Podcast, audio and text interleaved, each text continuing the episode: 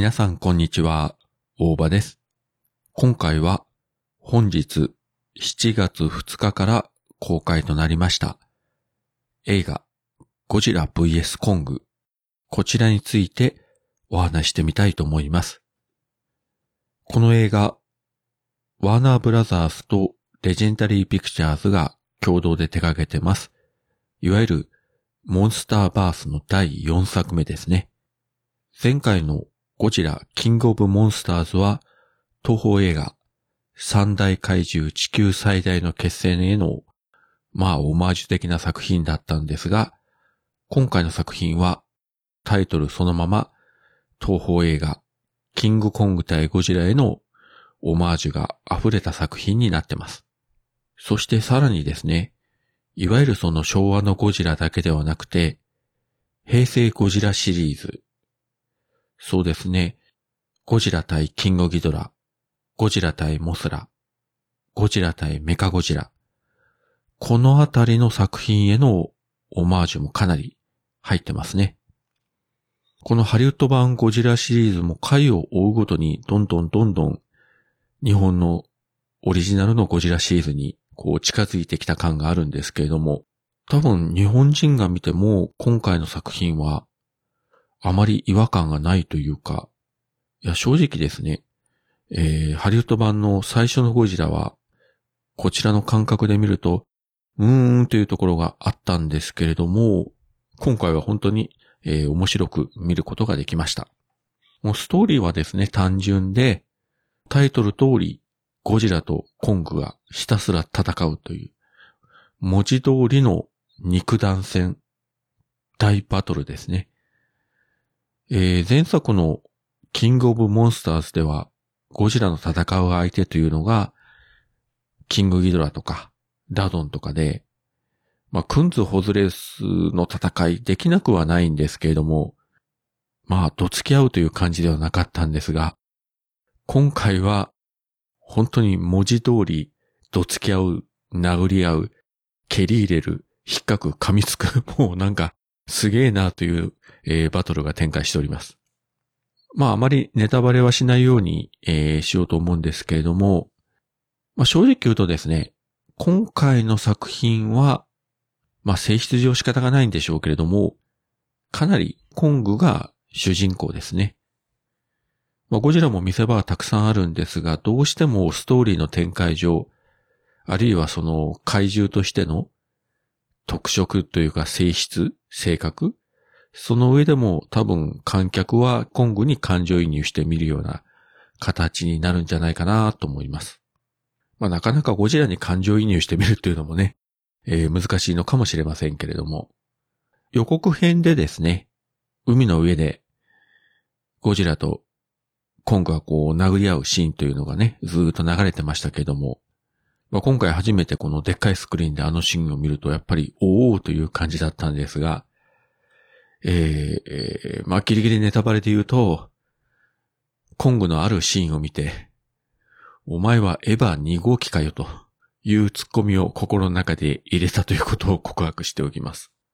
そして中盤から後半にかけての展開は、あの、ちょっと意外な展開というか、事前情報にはないようなストーリー展開とかもあってですね。まあそこは賛否両論あるんじゃないかと思いますけれども、個人的には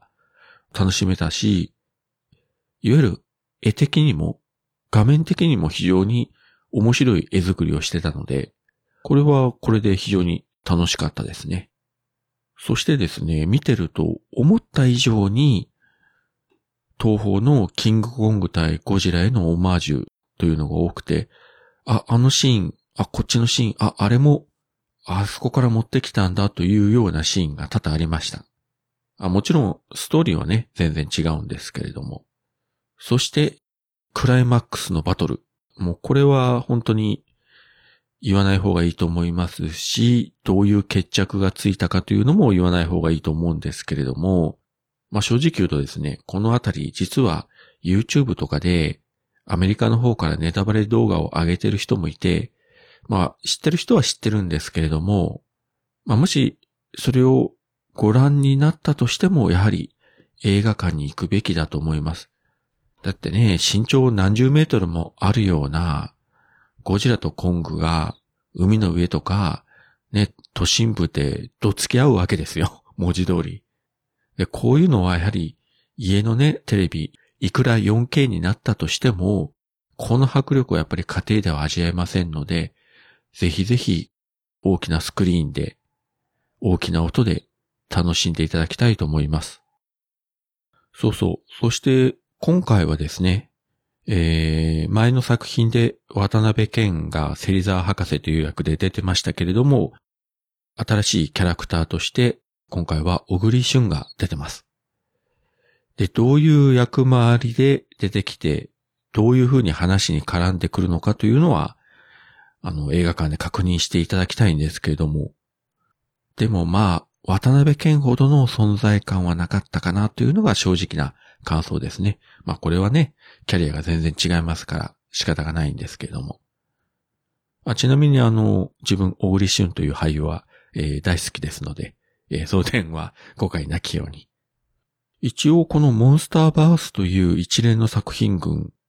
発表されてたのがこのゴジラ VS コングまでで、それ以降の展開というのは、現時点で公式には発表されてないんですけれども、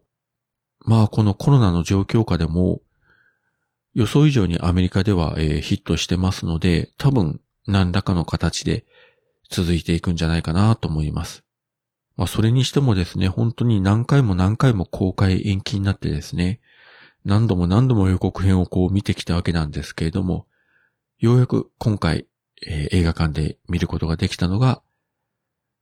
嬉しかったし、安心しましたし、えー、本当に面白かったです。そして、えー、最後に言っておきますけれども、この映画は、ゴジラとコングのもうバトルを思いっきり楽しむ作品です。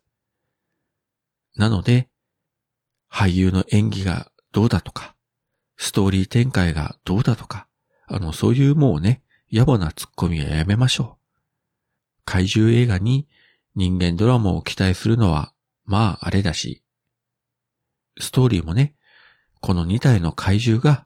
ぶつかることを前提に作ってるわけですから。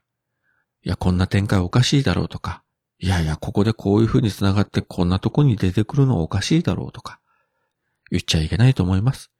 まあそんなね、えー、野暮なことを言う人はそもそも怪獣映画を見る資格はないというふうに、えー、断言しておきたいと思います。はい。そういうわけで今回は、えー、本日7月2日から公開となりました、ゴジラ VS コングについてお話しさせていただきました。何度も言いますけれども、この映画、映画館でまずは一回見ておいてください。二度目はえー、お家で見てもいいと思います。それではまた。